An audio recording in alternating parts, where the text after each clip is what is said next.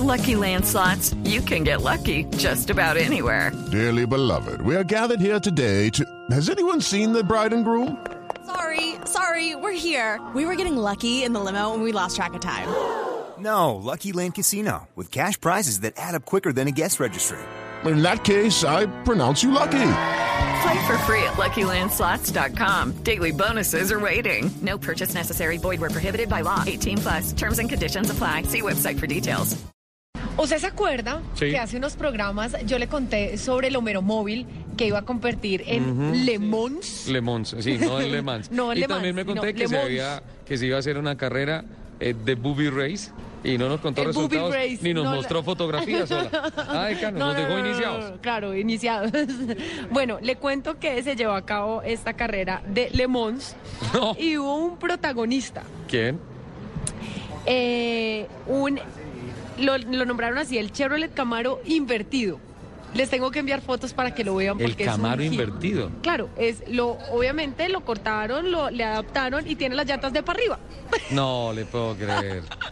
Un Camaro invertido. Miren. Manden eh, fotografías, por claro. favor. Eh, como les contaba, Le Mans es la cúspide del automovilismo bizarro y se celebra durante todo el año en varias localidades de Estados Unidos. Inscribirse es barato y divertirse también. También. Eh, entre tantas excentricidades a las que nos tienen acostumbrados esta carrera, en la última edición se destacó este Chevrolet Camaro invertido que increíblemente completó 228 vueltas eh, y se destacó como el auto menos confiable pero de mejor desempeño en la pista.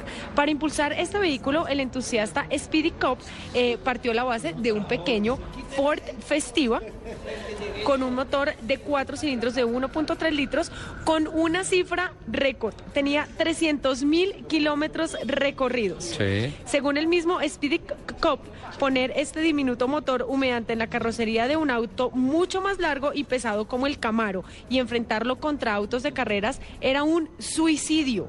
Pero no importaba, se sentía como un chico de 8 años atrapado en el cuerpo de uno de 40 con suficiente talento como para sacar una de sus ideas locas. Acabo de ver la fotografía, por este favor. auto se llevó todas las miradas y el gran premio del auto menos confiable, pero con mayor, con mejor desempeño en la pista.